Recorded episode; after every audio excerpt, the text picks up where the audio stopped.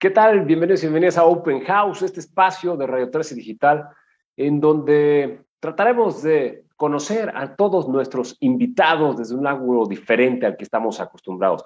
Personalidades de diferentes ámbitos como el cultural, el deportivo, el entretenimiento, el culinario y de algún otro, porque todos tenemos algo que compartir. Les agradecería mucho nos sigan o nos comenten a través de nuestras redes sociales, Radio 13 Digital, 13 con número, estamos en YouTube, Facebook, Instagram. Nos sigan en nuestra página de internet, radio13.com.mx, o ahora que estamos en Spotify, vea todos nuestros podcasts. Bueno, pues pasando a la súper invitada del día de hoy. Es una soprano de talla internacional, súper famosa, con una trayectoria enorme. Es una soprano chilena, que ha cantado los mejores escenarios del planeta. Pero bueno, sin más preámbulos, démosle la bienvenida a Open House a Verónica Villarroel. Mi queridísima y admirada Verónica Villarroel, bienvenida a Open House. Ah, pero qué placer. Siempre es un placer conversar con México lindo y querido y contigo, Jorge. Muchas gracias por invitarme. No, hombre, gracias a ti que tomarte el tiempo eh, siendo el figurón que eres. Y bueno, si te parece, comenzamos. Vamos a comenzar del, ahora que del principio. Naces en un 2 de octubre en Santiago de Chile. Tu madre, Luisa González, tu papá, Gerardo Villarroel. Y bueno, me gustaría empezar en esta ocasión por atrás, o sea, del final, del presente. Eres uno figurón mundial, eres una de las sopranos más aclamadas en el mundo. Has cantado en los escenarios más importantes del planeta, como la Scala de Milán, el Metropolitan Opera House de Nueva York, el Covent Garden de Londres, el Liceu de Barcelona, el Teatro Real de Madrid, y bueno, muchísimos más, etcétera, que me quedaría todo el programa nada más nombrando en todos los escenarios que has estado a nivel mundial. a ver, cuando estudiabas publicidad, y llegaste a vender productos de limpieza, ¿te llegaste a imaginar ser esta figura? No, para nada. Estaba muy em, eh, perdida, por decirlo así, ¿no? Lost in the world. Porque no sabía para dónde iban mis gustos o mis talentos. Em, así es que no, no, no me lo esperaba y no me lo imaginé y tampoco fue que tuviera algo por lo menos claro. Sí, que me gustaban las artes, pero me gustaban muchas cosas. No, en realidad fue muy accidental esto. Qué belleza. Sí, la historia es espectacular y hemos yéndonos ahí poco a poquito. Eh, me gustaría, eh, recuerdo nombré a tu mami, por ahí mencionabas que creo que tu mami cantaba cuando cocinaba, ¿es cierto? Eh, claro, sí. Mi madre, una mujer tan talentosa en muchísimas cosas. Y tú sabes, bueno, en los años 60, 50 y 70, bueno, y, también más adelante, las mujeres, digamos, como que ponían, ah, era, era aprendido que tenía que give up, ¿no? Que tenía que dejar que renunciar, su talento, su trabajo para eh, criar a sus hijos. Y entonces el, el, el, el hombre es el que genera el que provee, ¿no? Y, la mujer es la que se queda en casa cuidando a sus hijos. Siendo así, ella habiendo estudiado escultura y teniendo un oído fabuloso con muchos talentos, ella, bueno, cantaba, you know, como su papá, como su padre.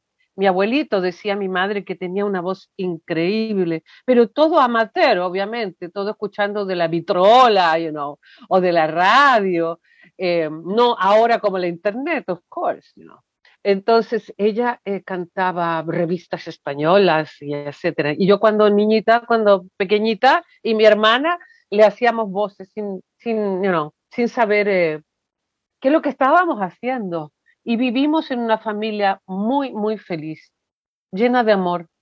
Una familia muy unida, ¿no? Aquí diríamos una familia muégano. Es un dulce que con un caramelo que es muy, muy pegado. Entonces decimos que es una familia muégano porque son muy, muy, muy juntos, muy, muy pegados. Se, quieren, se quieren mucho, ¿no?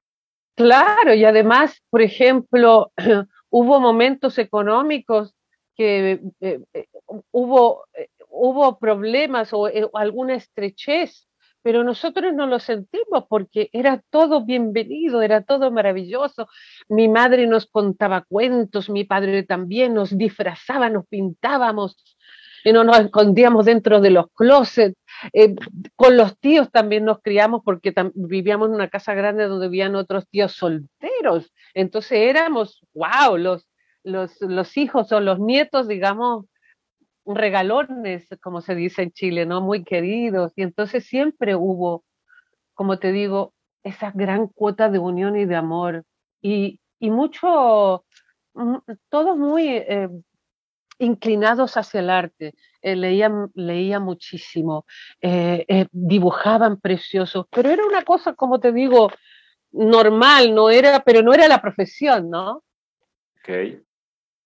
Porque, porque siempre eh, culturalmente y por muchos años se ha dicho que eh, ser artista en realidad no es serio o you know, escoge otra profesión porque no te va a dar para, vivir, etcétera. Exacto. Sí, es, es curioso que nos, casi todos nuestros colegas que he tenido la fortuna de platicar con ellos, pues les han dicho algo similar, excepto de mi queridísima María Cazaraba, que fue al revés, sus papás le decían, ¿cómo que vas a estudiar medicina? Te vas a morir de hambre, estudia música. Pero la generalidad es así, no estudies música porque estudia algo serio. Oigan, la carrera de música es larguísima, son ocho, nueve años, digo, parecen doctores, parecen médicos por todo lo que estudian. Y médicos, les digo, lo comparo porque nunca dejan de estudiar, siempre van encontrando algo más en qué superarse. Es impresionante lo que hacen ustedes. Mi queridísima Verónica, a ver, te voy a nombrar ciertos sucesos importantes y tú me vas a ayudar eh, a platicar un poquito qué sucedía en, en, esos momentos, ¿te parece? Claro. A ver, el teatro Cariola. ¿Qué pasa en el teatro Cariola? Oh, my God. Yo me imagino que por lo menos lo que estamos en esta profesión alguna vez hemos pasado por esos teatros antiguos, medios olvidados, you know. en, en, en, esto quedaba en el centro de Santiago, en una calle que era bohemia, digamos, pero de muy, de muy antigua, muy antigua.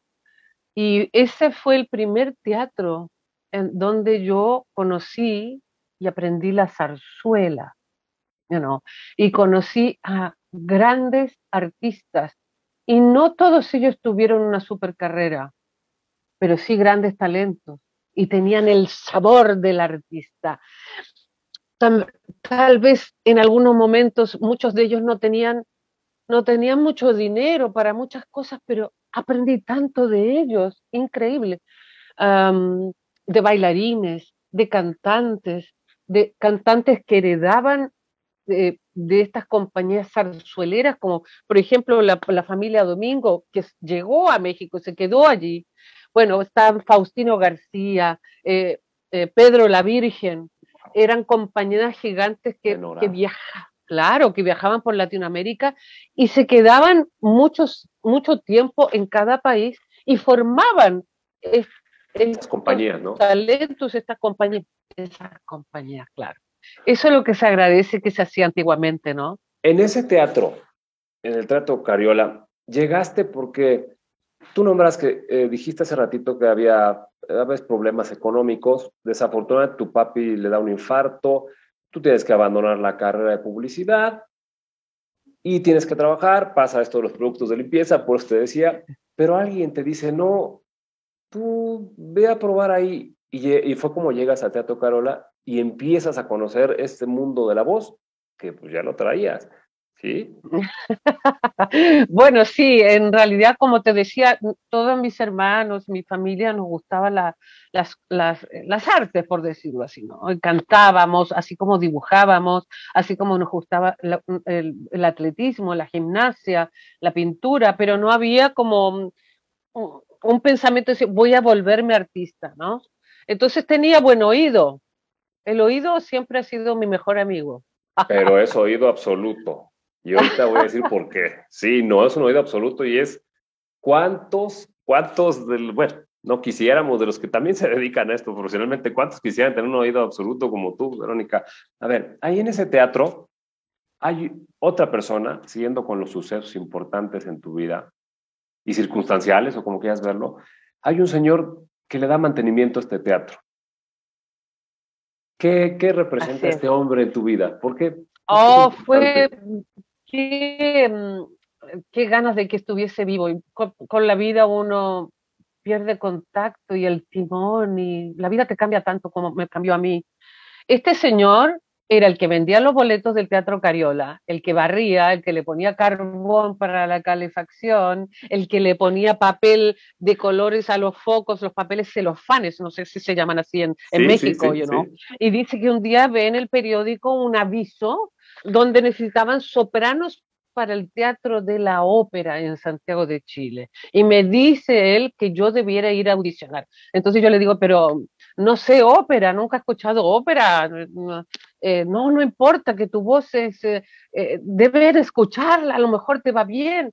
Y entonces le pedí un vestido prestada a mi hermana, a una de mis hermanas, y fui con lo que había aprendido en el Teatro Cariola, ¿no? que eran las zarzuelas muy temerosa, por supuesto, muy joven. Llegué ahí el año 85 y audicioné para el director del, del coro y me tomaron para el coro. Oh my God, eso significaba un salario estable. Es decir, que podía dejar, abandonar las ventas de, productos de limpieza puerta a puerta. Y, y, entonces me quedaba en el coro y eh, ganando a taquilla, como se dice, ¿no? Correcto. En, la zarzuela. Sí. Y ahí, ahí escuché otros, otras, eh, las voces de los coristas. Oh my God, yo decía, que estoy sentada entre medio de ángeles para mí todo era como tú, siempre todo, si tú me conoces vas a darte cuenta que soy muy apasionada. Y entonces tengo que bajarme un poquito porque si no se me sube la, la, you know, la presión y, y, me lleva, me lleva la, la, sangre. Entonces tengo que calmarme un poquitito. Y, pero siempre he sido una gran admiradora de los talentos. Siempre me he quedado así pasmada. ¿Qué es lo, cómo las cosas que puede hacer el ser humano? no cuando son bellas, porque también son las, cosas feas, ¿no? Pero estas cosas bellas, qué increíble lo que puede hacer el ser humano. Entonces aprendí mucho de eso ahí en, el Teatro de la Ópera. Ahí viene entonces otro suceso más dentro del Teatro Municipal de Santiago. Es una audición a Andrés Rodríguez, que era el director de esa casa de del teatro municipal, exacto. Me ¿Con, pasaron, qué, ¿Con, qué, audicionas? ¿Qué pasa ahí antes de audicionar? Me pasaron, me pasaron un cassette. Bueno, no sé si Hay que platicarles a, nuestros, a, nuestros, sí, a nuestros jóvenes, tapes, cassettes. No había CDs, ya ni se acopan, no había iPods, iPhones, nada de eso. Eran como nosotros escuchamos eh, los audios, ¿no? Pero bueno, te interrumpí. No, no, no, para nada. Si este es un diálogo, no es un monólogo. ¿eh? Además, he contado muchas veces mi historia. Yo sé que es eh, un poco mm, em, fantástica, puede ser, un poco extraña o accidental, como lo dicen. Sí. Em, entonces me pasan un cassette y me dice, Verónica, tienes que aprenderte algunas de estas áreas para que tú la aprendas y se la puedes audicionar al director del teatro. Entonces, eh, aprendí un área de una ópera para una soprano madura ya, ¿no? Una chica de, de 20 años, ¿no? Eh, Ritorna Vincitor de Aida. Aida, tú sabes que es una soprano lírico spinto o, y dramática, ¿no? Entonces, pero yo era muy joven sin embargo, era lo que me quedó en el oído rápidamente y uno, entonces, ok, ya voy a audicionar esto en el escenario. Las piernas me tiritaban, ¿no? Oh my God, estaba, pero no, no, yo no podía creer que yo osaba. Yo creo que también ayuda mucho esto, Jorge, la inocencia, ¿no? Claro. Cuando uno no sabe dónde está parado, digamos, hace muchas cosas y después se da cuenta y uno dice, oh my God ¿Qué hice? Sí, claro, es, es eh, como, como dices, la inocencia. Y aquí, y aquí decimos en México, me aventé como el borras, o sea, no pasa nada, yo voy, audiciono y nunca uno no dimensiona, ¿no? Claro, y yo siempre sentí que eran los otros los que me empujaban a hacer esto, porque en realidad yo todavía seguía perdida. ¿ah? Y entonces audicioné y el director del teatro me llamó a su oficina. Me dice, Verónica, yo sé que no has estudiado canto, ni música, ni nada, pero me voy a arriesgar a darte un comprimario en una ópera muy importante. Me dice, ah, de verdad. Sí, la Bohème. El, rol se llama Musetta. Y yo, ah, ok, qué bien. Y, y, vas a cantar nada más y nada menos que con Renata Scotto y Giacomo Aragal. Ah, qué bien. Pero yo no sabía quién eran, quiénes, quiénes eran ellos. Yo decía, wow, esto significa un dinero un poco, aparte del salario del coro. Wow, me dije yo, no. Así que así fue como conocí a estos dos grandes divos y a ella. Hay, hay, un, otro personaje, Pablo Núñez. Por supuesto. Por supuesto. Es que hay muchos personajes. Mucho. Pablito Núñez. Mira, cuando yo estaba en el coro, eh, me invitaba a su casa a escuchar ópera, porque yo no sabía ópera. Entonces, em, él vivía en una casa grande con unas tías y, eh, hijo también de un gran pintor. Eh, entonces amaba la ópera y el ballet. Y Pablo, Pablo era un gran, es un gran diseñador de vestuario, de ópera y de ballet, pero un gran conocedor de la ópera y también se convirtió en, en director de escena, un regisseur. Y en esos tiempos éramos jóvenes y me dice, Verónica, eh, te invito a mi casa, vamos a tomar tecito. Yo no, vamos a tomar onces, como se dice en Chile. Ah, que es el, tecito con los sanguchitos, un dulcecito, whatever. Entonces, ya, ok. Y te voy a hacer escuchar la bohème, por ejemplo. Y yo me lo aprendí acá en el oído, you know. Qué maravilla. Y yo, yo escuchaba, y yo repetía, ¿no? Em, entonces, Pablo ha sido un, un amigo, una persona que yo admiro durante toda mi vida, porque cooperamos, hicimos muchos trabajos después juntos, en óperas y en conciertos. Y él, me hizo los trajes para el teatro, para el Festival de Viña del Mar también, ¿no? El año 2009. Que estuviste ahí para el 50 aniversario de, del, Festival de del Viña. festival nomás, enorme. Pero ver, ahí nombras dos personas muy importantes, bueno, Giacomo Aragal, tenor catalán, importantísimo, los más famosos de, pues de esa época era, estaba ahí con los domingos, con carreras, con Kraus y Aragal era otro de los gigantes del mundo. Y bueno, nada más y nada menos que Renata Scotto, una, otra de las divas de la época, si les puede llamar. Del mundo. Sí, del mundo, una, una soprano increíble. Y ese es otro de los sucesos que quiero tocar. ¿Qué tan importante fue Renata Scott en tu, en tu vida? E, es decir, lo, la, llevo para mí hasta que yo desaparezca y espero que, que nadie se olvide de nadie.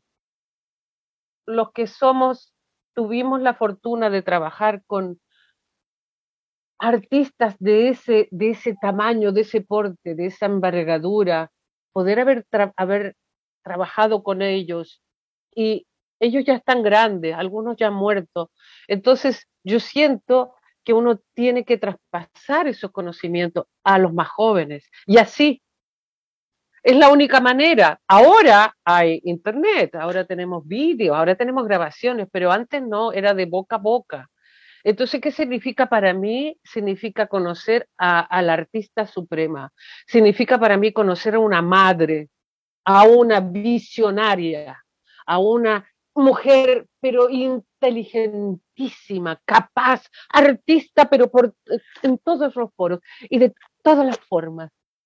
Y yo aprendí, he aprendido y seguiré aprendiendo de ella hasta el día que yo desaparezca. Qué bonito escucharte hablar así. Bueno, bien lo dices, una visionaria y qué talento también, no nada más para cantar y para para actuar y para todo lo que hacía, sino para darse cuenta de una jovencita que iba a llegar a, pues, los mismos terrenos que Renata Escoto, porque prima donna como tú. Entonces, ella te ayuda, digamos que es tu, tu madre artística, por decirlo de alguna manera, y ella te abre las puertas de otro suceso. La escuela Juilliard en New Exactamente.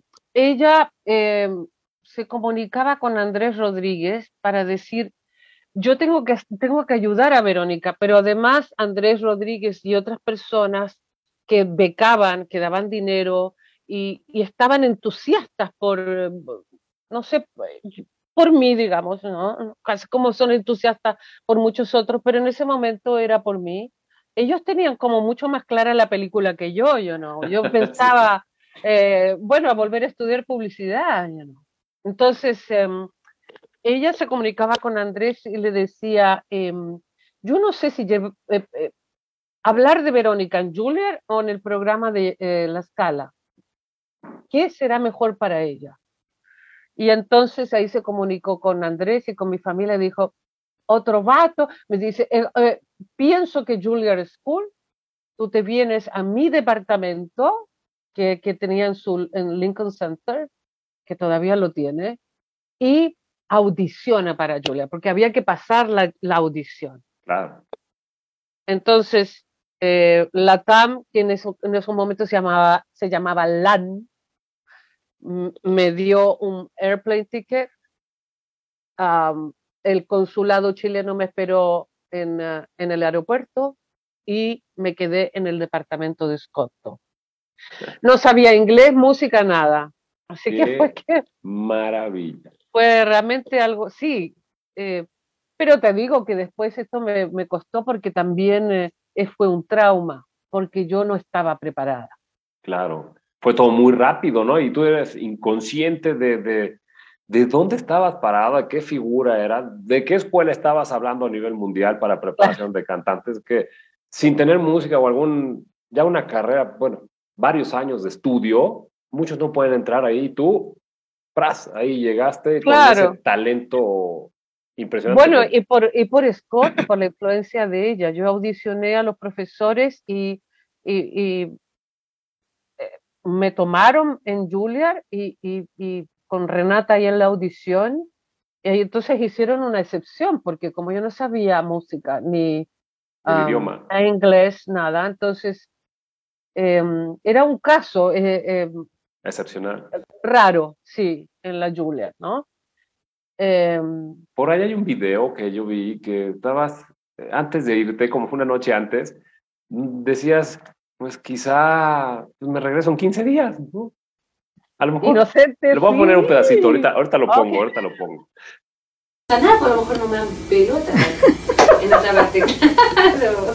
Hay que todo el revuelo y todo, sí. ah, Verónica Villarreal no pasa nada. Sí, tiene que pasar. A lo mejor por los 15 días. Es, es, es, que eso era lo que pensabas, eras totalmente inconsciente de, de, de, de dónde ibas a llegar. Claro, y no, no sabía qué, qué era, quién era, qué, know. ¿Qué tenías, no? De artista, ¿qué, qué tamaño de artista ibas a hacer? ¡Qué barbaridad! Sí, puede ser, sí. Eh, pero también, eh, eh, ¿cómo decirlo? Esta poca fe en uno también, ¿no? La, la, la, la creencia en uno también eso juega un rol importante también en, en, el desarrollo de un artista, creer, tener fe en sí mismo. Y eso me costó, me, me sigue costando muchas cosas. ¿no? ¡Qué barbaridad! Em, pero no es en, el sentido de, a lo mejor de donde uno crece, porque en la familia de mi madre, mi madre siempre fue muy humble, you know? Mm. Entonces, em, claro, muy artista, pero también muy se apenaba mucho, ¿no? Sí, claro. Eran otros tiempos también, lo que ella vivió. Claro, sí. Muy sensible también. Pues para ser artista, como tú, debes ser también sensible. Por eso, toda esa sensibilidad te la, también te la, aparte del oído, te heredaron esa sensibilidad que tiene que tener un, gran artista. En mi caso, en mi caso tenía que tratarlo. Yo, en mi caso, yo, yo tuve ayuda terapeuta porque no fue fácil para mí. Como te digo, uno tiene que tener una fortaleza especial adentro, una, una, una fuerza, eh, una claridad, una entereza, una perseverancia. Em, entonces, en ese sentido, uno tiene que desarrollarse la fe en sí mismo, ¿eh? la creencia. Eso es importante para pararse arriba de un escenario. Es que posiblemente, como llegó todo tan rápido, pues, normalmente el camino normal, llamémoslo así, pues la gente va preparándose y poco a poco, ya lleva varios años eh, estudiando y entonces ya empiezan a visualizar dónde quieren llegar y entonces todo va siendo parte de un proceso. Tú ni siquiera eso. Tú llegaste y plac, plac, plac, plac. O sea, pasos gigantes y ya estabas en las grandes ligas, por decirlo así. Entonces, por eso no te dio ni tiempo de, de, asimilarlo, de saber si era lo que quería hacer o no. Pero, que, pero qué increíble, es una historia maravillosa. O sea, sí tiene sus pros y sus contras, como bien lo dices. Claro pero qué bueno que podemos decir hoy prueba superada, ¿no? Podríamos decirlo así. Después del carrerón, yo creo que sí. Bueno, otro suceso más. Estando ahí en Juilliard, viene el concurso del Metropolitan Opera House y el Luciano Pavarotti. ¿Qué sucede en estos dos? Ah, Llevabas un par de años en Juilliard, nada más. Ah, claro, qué lindo que mencionas esto porque fueron... Eh, momentos muy eh, también de mi vida, bien en, en Juilliard con algunos roommates, porque, a ver, lo de Pavarotti, de Pavarotti estaba en Juilliard y esto el concurso de él era en Filadelfia y Juilliard invitó a Pavarotti, Pavarotti a hacer un masterclass. En ese masterclass estaba René Fleming, otros cantantes y yo. Em, una super soprano americana, que hay que decirlo, ¿no? Ah, Fleming. Una sub super estrella, maravillosa ella, maravillosa. Y em, entonces nos invitó a algunos de esa masterclass que fue con, con público en Juilliard School a ser semifinalista de su concurso en Filadelfia. Wow. Bueno, ahí conocí a Roberto Alaña. Tenorazo conocí a Roberto Alaño. Sí, claro, Roberto Araña, terror francés de padres sicilianos, sí, otra figura. ¿Quién más estaba por ahí? su padre. Espérate, hay, hay, hay unas wagnerianas que conocí también que hicieron una carrera maravillosa. En este momento no recuerdo, pero e, eran muchos italianos que venían de la esposa, de la primera esposa de Pavarotti, que era un agente. No, no, no estaba por ahí también Ferruccio Furlaneto. Sí, exacto. Un bajo. También estaba... No, espérate, el, sobrino, ¿no? Ah, el sobrino, ok. estaba René Fleming también, fue allá. Ah, René. Bueno, puros nombresotes de, de, que ya después fueron siendo carreras también tan importantes como la tuya, ¿no?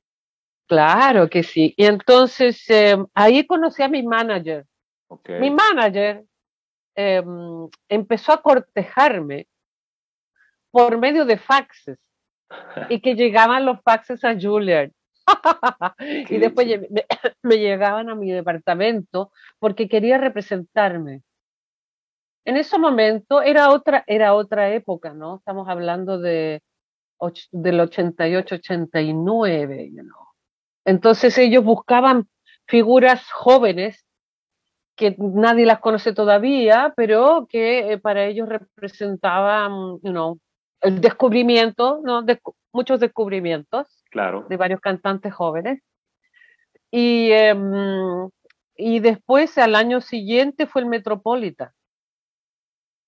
El Metropolitan también fue algo bien interesante en mi vida porque yo vivía con un roommate eh, que estaba enfermo. Eh, él no me decía qué enfermedad tenía. Bueno, al final descubrí que era SIDA, ¿no? Okay. Eh, en esos tiempos de los 80 todavía no había como una gran cura. No, y Pero se, yo se hablaba poco, ¿no? Se hablaba muy poco. Sí, y mm, recuerdo que un día estaba, me puse los rulos en la cabeza para hacer las eh, finales del Metropolitan. Me puse un vestido y estaba para hacer la audición en, eh, en, el Midtown, en el este de la isla de Manhattan. Me dice, Verónica, me siento muy mal. Le digo, ok, yo te llevo al hospital. No, pero tú tienes que, tienes que hacer el concurso. No, yo te llevo. Y me fui con mis rulos, con mi vestido de, de, presentación, pintada como puerta egipcia, ¿no? Así unos tacos, unas medias, un, oh, un vestido, sí, pero todo, you know. Parecía una torta, ¿no? Una... tomamos un, un, taxi porque él se sentía mal. Okay. Entonces en un minuto se detiene el taxi en el Park Avenue y me dice, Verónica, tú tienes que, tú tienes que hacer la audición y tienes que ganar. Le digo, pero no, yo no puedo dejarte, yo voy contigo al hospital. Me dice, no, y me empujó. Y ese día estaba lloviendo, me mojé toda, me caí por el subway, me di vuelta, así como una película, yo, ¿no? Pa, pa, pa, pa. Se me rompieron los tacos de los zapatos, se me rajaron las medias, el pelo mojado. Llegué a la audición canté y, llegué a la final, ¿no? Ahí, ahí gané también el Metropolitan. Pero no me, no me olvidaré de mi amigo que estaba muriéndose prácticamente, pero él quería, él quería que yo estuviese eh, otro visionario. Otro visionario. y ve, ganaste el concurso. Y después ahí debutas en el mismo teatro en el Metropolitan de Nueva York un par de años después, en el 91. Qué maravilla. A ver, mencionábamos que pues, si te, es, muy rápido todo esto de, que se van dando las cosas, cómo vas creciendo. Entonces, hay una crisis en ti, tú mismo lo dices que no estabas preparada. Extrañas mucho a tu familia, extrañas la vida que tenías. Y por ahí, ahí cuando entras en esta crisis, hay, hay, hay una, una persona importante también en tu carrera, que luego cantaste mucho con él, que pierde su vuelo para platicar contigo. Cuéntanos quién es esa persona. Nada más y nada menos que Plácido Domingo. Plácido Domingo lo conocí eh, el año 90, me parece también en el Teatro Municipal, cuando él fue a hacer un concierto con Eugene Con y Justino Díaz. Wow. Entonces me invitaron, como por supuesto la, soprano chilena joven que estaba, you know, em, espuntando. sí, que estaba, yo no, había ganado el concurso, estaba en Juilliard, entonces ahí lo conocí y mm, para mí se, se, transformó, era también ver a una gran persona que con tanta humildad y cómo, cómo me trataba, yo decía, wow, yo no soy nada y él con, con tanto cariño con, a sus colegas y a mí, joven, todavía empezando, no sabía si iba a seguir o no. Y mm, bueno, ah, cantamos muchas veces juntos y una vez que estaba cantando uh, Luisa Miller en Kennedy Center, él era el director de esa ópera, ¿no? El director artístico o director general de, la ópera de Washington. Entonces, eh, en una de mis, eh, de, mis depresiones, porque tuve muchas depresiones, era que yo no quería seguir cantando. Se me notaba cuando cantaba. Se me notaba que no sostenía las notas largas, que, que no había como... Esa emoción, eso que, que, se ve ahorita que platicas, esa, eh, todo eso que se sube, ¿no? Y que transmite. Exactamente. Yo todo lo mido por, lo, por, por mi pancita, ¿eh? Los sentimientos van acá van acá. Por supuesto que van acá a la cabeza, pero se van allá también. Ah, y entonces como que no tenían la fuerza de sostener el canto, ni, ni, ganas de sostener el estilo de vida, porque el estilo de vida es lo duro, yo no. Es em, mayoritariamente solo. Mayoritariamente te tienes que defender solo. You know?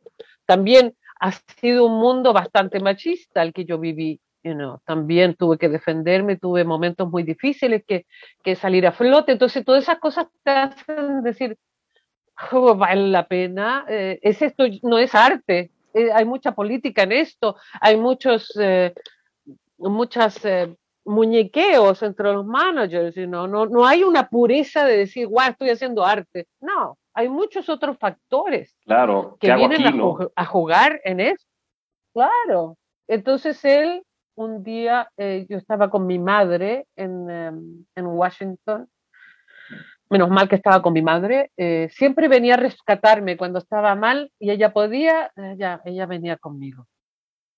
Entonces Plácido tenía un vuelo esa noche y perdió su vuelo y fue al hotel donde yo estaba.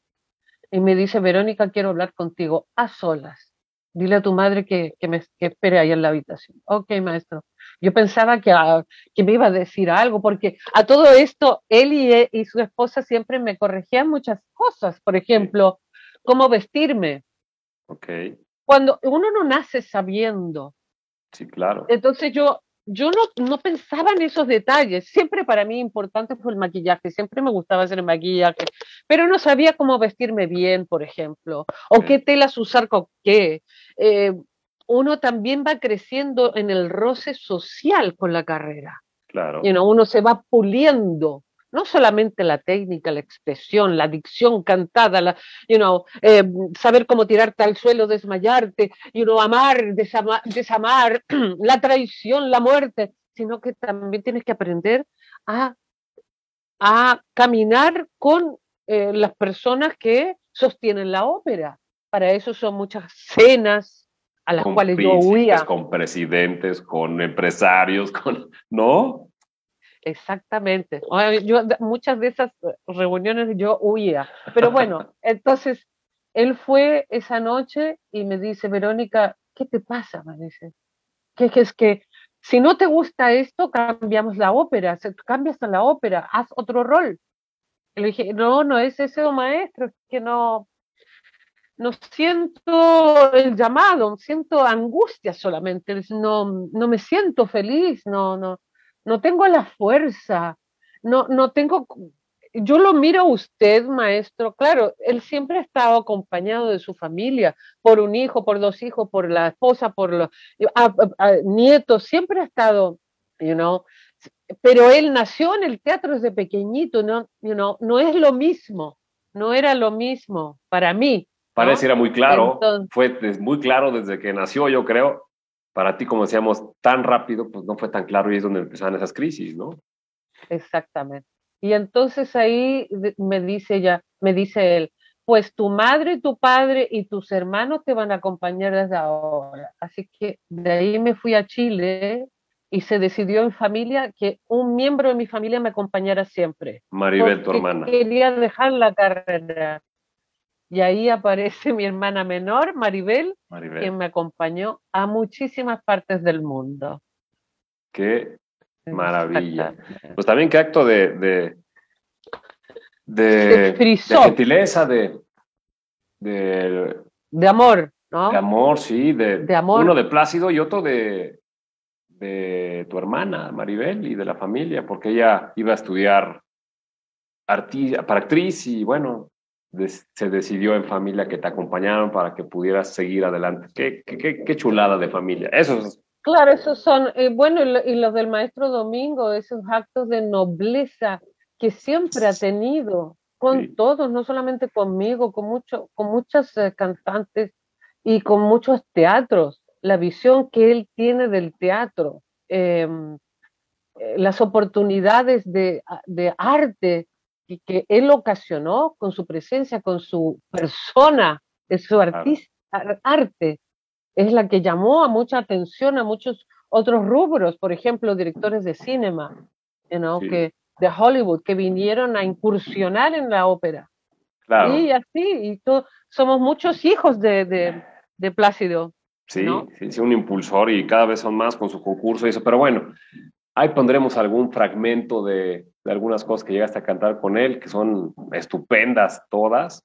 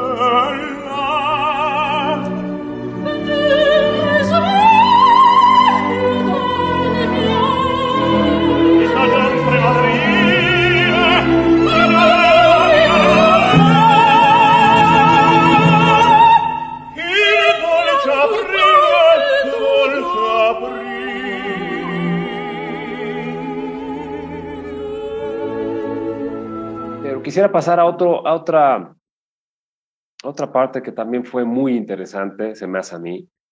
Es una Adriana Lecouvreur de Chilea, que trabajas con la persona que te cambia la vida. Renata Scotto, y era, era uno de sus papeles famosos. ¿Qué tal esa experiencia, Verónica? Ah, maravillosa. Mira, ella, yo estudié con ella ese rol y estudié otros roles con ella, también como Butterfly, um. Ella era, ella es, porque aunque esté mayor, ella sigue siendo la artista que es, preocupada hasta el más mínimo detalle en la música. Por ejemplo, la dicción era una, era, ¿cómo decirte? Llegaba al punto de sacrificar la sonoridad, el sonido, la belleza del sonido para ser leal a la lengua. Ah, me decía, me decía ya, eh, la importancia, le parole, Veronica, l'accento della parola. You know? Sento la palabra. Esatto, l'accento della, della frase, della, frase. della parola, tutto, tutto si faceva così, no? Sí. Era todo llevado a, la, excelencia. Lo, ella, ella llegó, llevó todo eso a la excelencia de la dicción. Y entonces, así ella estudiaba los roles con tanta, a ver, ¿cómo decir? Desmenuzaba cada palabra, cada intención, cada puntillismo, cada creciendo, creciendo, colores, montones de cosas, know? Y eso aprendí de ella. Y eh, creo que muchos tienen que hacer eso para poder entender a los personajes a, la escritura, al tiempo en que se hizo la tradición. Entonces, trabajar con ella ah, como regista o como regisseur o como directora de escena era como decir, no, aquí es mi fe completa, porque a veces uno trabaja con muchos músicos, cantantes, directores de orquesta, directores, que uno no los conoce, no, no hay cierta incredulidad, se dice. Sí como que, es como estar en casa, ¿no? Claro, pero con ella es estar con la madre, con la mamá, con la persona que te dice la verdad, con la persona que dice, ah, esto no, no, no mi piace no, la mano più qui, no, qui, no, no, qui, no, no qui, qui, you know? Detalles de centímetros, you know? Em, eh, entonces, yo eh, toda, toda evocada a ella, la respiraba, la, la miraba, la, la, observaba, todo lo de ella para mí era riqueza, ¿no? Entonces, recuerdo que Pablo Núñez hizo eh, el set design y el vestuario. Yo me veía hasta bonita, imagínate. ¿no? eres, eres. No, todos se veían guapísimos, elegantes, unas luces hermosas, pero además el alma de Renata, el que ella me quería poner en mí, ella, you Entonces yo caminaba como ella caminaba, yo me sentaba como ella me decía. Eh, recuerdo vividamente en el día del ensayo general, que tú sabes quién es se, invita al público, no, se paga o no se pagaba, ¿no? El ensayo general.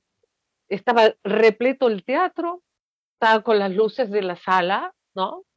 Y ella entra de una esquinita, de una puertecita, en, así como chiquitita, así, ¿no? Para, para sentarse a la mitad de las butacas donde estaba la mesa de, la, de las luces, porque todavía faltaba para terminar el trabajo porque ellas hacen que sal a la, la, la, salida correcta, la luz esta, el haz tiene que pegarle en la cara. Los puntos finos, ¿no? Exactamente. Y ella en esa puertita corre, camina rapidísimo por, la, por los pasillos de las butacas, ¿no? De la galería, ¿cómo se dice? De la, ¿Cómo se dice? La planta. Okay. Eh, sí, en, en, las butacas, en, en los pasillos. Es que se me olvida la palabra, Dios. Y y empiezan, brava, brava, y empiezan, un aplauso super enorme. Y ella decía, decía al público, no. Pero son cosas tan hermosas porque te reconocía el público, al artista que había cantado, que había hecho una carrera y que ahora regresaba como regisseur en uno de sus roles más maravillosos que hizo en su carrera. Entonces, esas cosas no las no nunca. Me encanta. Yo voy a poner ahorita un fragmento ahí de cuando estabas trabajando con ella porque es maravilloso.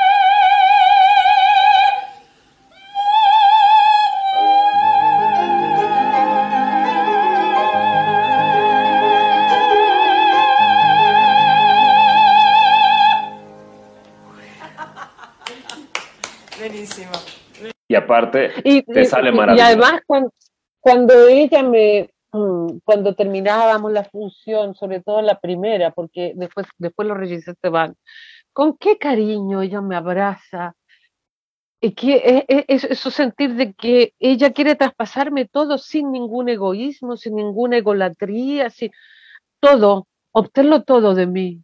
Eso lo encuentro eh, uno de los actos más nobles que pueda tener el ser humano.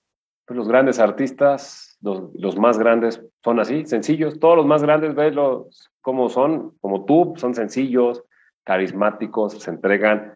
Qué, qué chulada. Platicamos también, eh, bueno, creo que antes de, que entramos al aire, cantaste varias veces en México, eh, cantaste con Ramón Vargas, eh, maestro Vargas, que estuvo ya también por aquí platicando con nosotros. Y bueno, Maravilloso. pongo un, un fragmentito de algo que hicieron. Ciò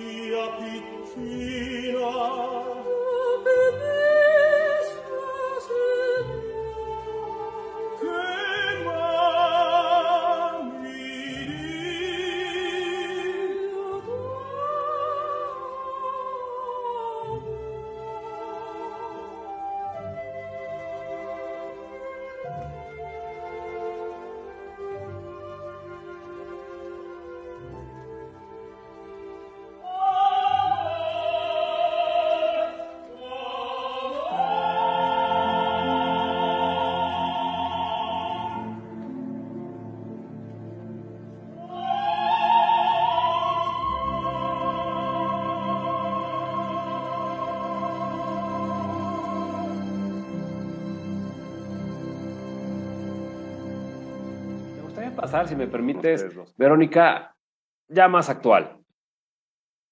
En el 2011 formas tu academia, Verónica Villarroel, donde están tu hermana Maribel, tu hermano Gerardo. En 2016 tu fundación, donde apoyas a jóvenes con, con, talentos y hacen trabajos sociales, eh, digo, a, través de la música. De hecho, ya tuviste tu primer festival de canto en la academia. ¿Cómo van? Bueno, em, ha sido un trabajo difícil porque te encuentras que, a ver, por decirlo así, mira, tener la fe, la seguridad de cómo abro yo una academia de canto, que se me veía venía presentando esta idea por mucho tiempo atrás, pero ¿cuándo lo haces? ¿Cómo lo haces? ¿Con quién lo haces? Eh, hay que tener la misma visión, hay que tener, hay que apostar por lo mismo, hay que tener la misma entrega y la misma identidad para hacer una cosa así. Gente de confianza también, ¿no? Porque Por supuesto, a eso me refiero. Y resulta que mi hermano Gerardo eh, estaba detrás de esta idea y me empujó para hacerlo, pero sin, yo no hacía nada, sino lo hacía con mi hermana pequeña, porque con ella, ella estudió también en Manhattan School y en Juilliard School, por lo tanto teníamos la misma escuela, la, el mismo trabajo con los mismos coaches, los mismos profesores de canto, teníamos la misma enfoque. exacto. Exacto. Aparte también es soprano, es, también es cantante, entonces también eso ayuda. Entonces era, ¿qué, qué más confianza que alguien con la misma visión, la misma educación, los vienen de los mismos lugares, prácticamente los mismos estudios? Creo que mejor no se podría hacer, ¿no? No, y estaba otra, otra gran hermana Jasna, quien se encarga de la parte, eh, las relaciones públicas, las relaciones humanas de los eh, alumnos, profesores y apoderados, porque em, eh, teníamos una población antes de la pandemia bastante grande, ¿no? Yo diría que 150 alumnos, por ejemplo, más 14 profesores. Entonces ha sido un submundo muy interesante, nunca termina, nunca se detiene, siempre es entretenido, es es un reto estar en la academia, es maravilloso.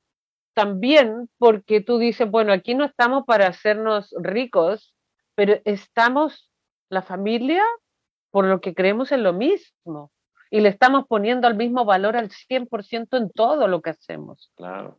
O sea, esa convicción es importante para que algo funcione. Eso dirían en inglés priceless, ¿no? Yes. Eso es priceless. Qué increíble. De hecho, pues ahí pondremos también ahí algo de tu, de tu academia porque es, es, es muy bonito. A ver, vamos a pasar un poquito a algo ya más relajado porque pues, tenemos ya menos tiempo preparando el, final. Son preguntas más, más facilitas para que el público que nos hace el favor de seguirnos pues, te conozca más y te conozcamos más. ¿Te parece? Me parece, pero por supuesto. ¿Comida favorita? Oh, toda. Ah, me encanta. Mira, sabes que antes me gustaba la carne, pero ahora ya no me está gustando.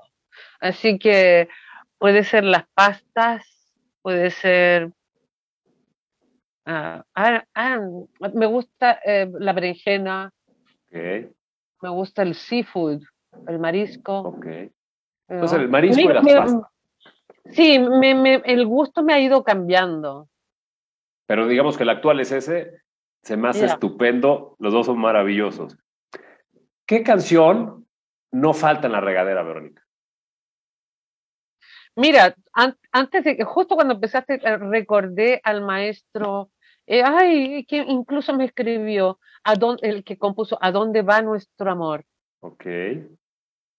¿Te acuerdas de la serie eh, de Angélica María que hizo una muchacha italiana viene a casarse y ella cantaba ¿A dónde va nuestro amor? Si cada día, ¿te acuerdas de él? Sí, sí, sí, me acuerdo. Esa, esa, canción, esa canción creo que la conoce todo Latinoamérica y mm, siempre la incluyo en todos mis conciertos. Qué belleza, incluyendo lo de la regadera, ¿no?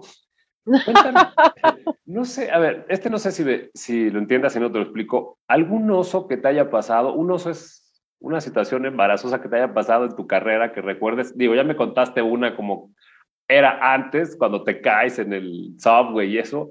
Algo que te haya pasado que, que haya sido así de, ups. Por supuesto, pero eh, a muchas, me pasaron muchísimas, pero a ver, eh, así, eh, embarrassing. Ah.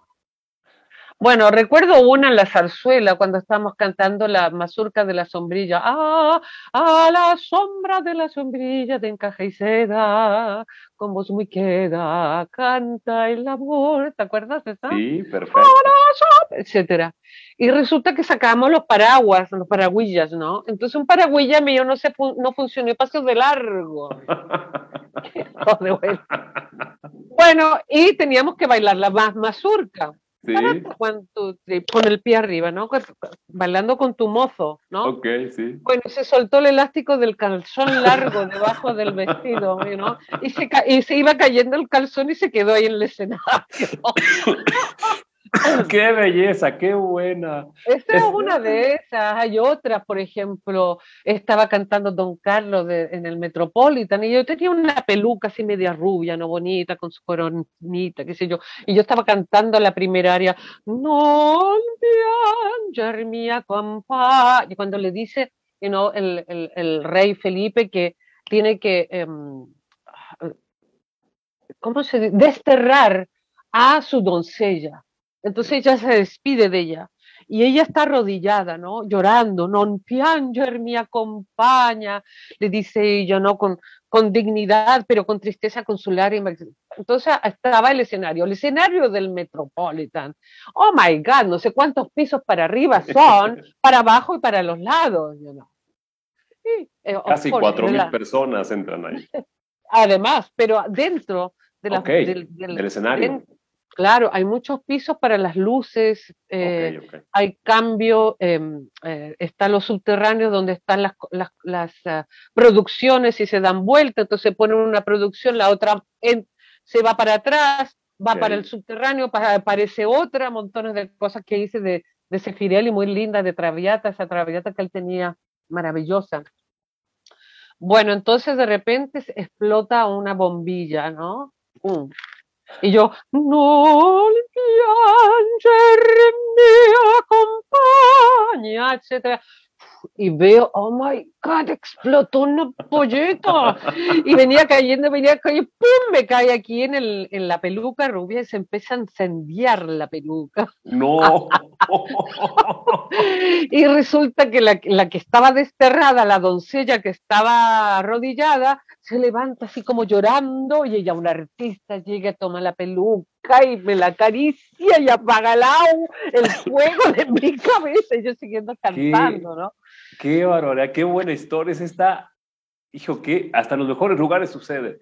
Qué increíble historia, está padrísima. Ay, pero esas son algunas y yo hay muchísimas de eso. Qué maravilla. Si pudieras viajar al pasado o al futuro, ¿a dónde escogerías? Ah, tú dices cantando, para cantar. Para lo que sea. Mira, yo diría, mm, por supuesto que el Met Tokio y Londres, posiblemente. No, pero si pudieras viajar al pasado o al futuro, ¿a dónde irías? Ah, uh, estando de guaguita o de niñita con mis, mis padres. Qué chula. Entonces sería, sería el pasado. Otra más, si hicieran una película de ti, ¿quién te gustaría que te interpretara? Oh, I don't know. no sé, no sé si fuera digna de una película. Eh, es lo bonito, a lo mejor. I don't know, pero ah, no sé, fíjate, hay, hay mucha gente con tanto talento. Uno siempre recurre, recurre a los artistas que tú vives de tu generación y del pasado, pero sería injusta, no lo sé. Don't know. La dejamos así, la dejamos así. Van unas que tienen un poquito más de, digamos que de truco, son más rápidas. Playa ay, ay, ay. Playa. Ah, bosque, bosque. Bosque. ¿Tinto o blanco? Blanco. ¿Dulce o salado? Salado. ¿Bob Wilson o Franco Sefirelli? Ay, los dos, man. Don't do that to me. Los dos. Eso es lo bonito. Hay que escoger uno, ¿no? Ah, bueno, Franco Sepirelli. Ok. ¿Salir a bailar o ver la televisión? Oh my God, también es difícil porque antes me la pasaba bailándome, pero ahora. Ahora tal vez. Te dije que venían con truco, venían con truco. si es the right situation, the right moment, the right company, ir a bailar. Perfecto. ¿Chile o Nueva York? Ah, qué difícil también, pero yo diría Nueva York. Ok. Vamos a, a terminar con esta. ¿La Bohème o Madama Butterfly? ¿Qué la pones difícil, oh, George? Venían con truco. Bueno, eh, tal vez Butterfly. Butterfly. Hay que, el que no sepa, la maestra Villarroel fue la primer latina, creo, de, en representar el papel en Tokio, ¿no? Extranjera. Extranjera. En, ese teatro, National Theatre. El Chocho San, que es la, el papel de, de la Madame Butterfly. Pues ha sido un placer, la verdad, nos podemos aventar horas y horas y programas y programas con el carrerón que, tienes, pero algo más que quieras agregar. Nada, mira Jorge, que, que, estoy muy contenta de conocerte y de haber hablado un poquito de todo, em, que el arte le pertenece a todo el mundo, que hagamos todo lo posible para para mover montañas para vernos, para hacer cosas, para apoyar a los artistas, quienes son los más que han sufrido eh, en, esto, en estos momentos de pandemia, que tengan, que tengan fe en, en lo bueno, en la belleza, en el amor, y que espero encontrarlos en algún momento allá en México, porque adoro, los adoro a ustedes. Yo me identifico muchísimo con ustedes. Así que Jorge, espero en algún futuro cercano conocerte en persona y a tu público. Uy, nada, me daría más gusto a mí. Muchísimas gracias, pues estamos muy agradecidos que, hayas aceptado la invitación de Open House, aquí de Rato Digital. Y bueno, no queda más que agradecerles a nuestro público su tiempo y aparecerán las redes sociales de la maestra Villarroel abajo de ella, los míos aquí. Y bueno, no se pierdan la próxima semana tendremos un programa especial, va a estar buenísimo, los esperamos sábados 8 pm y muchísimas gracias maestra Villarroel, un abrazo fuerte a la distancia. Un beso Jorge y un beso a toda tu audiencia, mucha suerte, gracias. Gracias.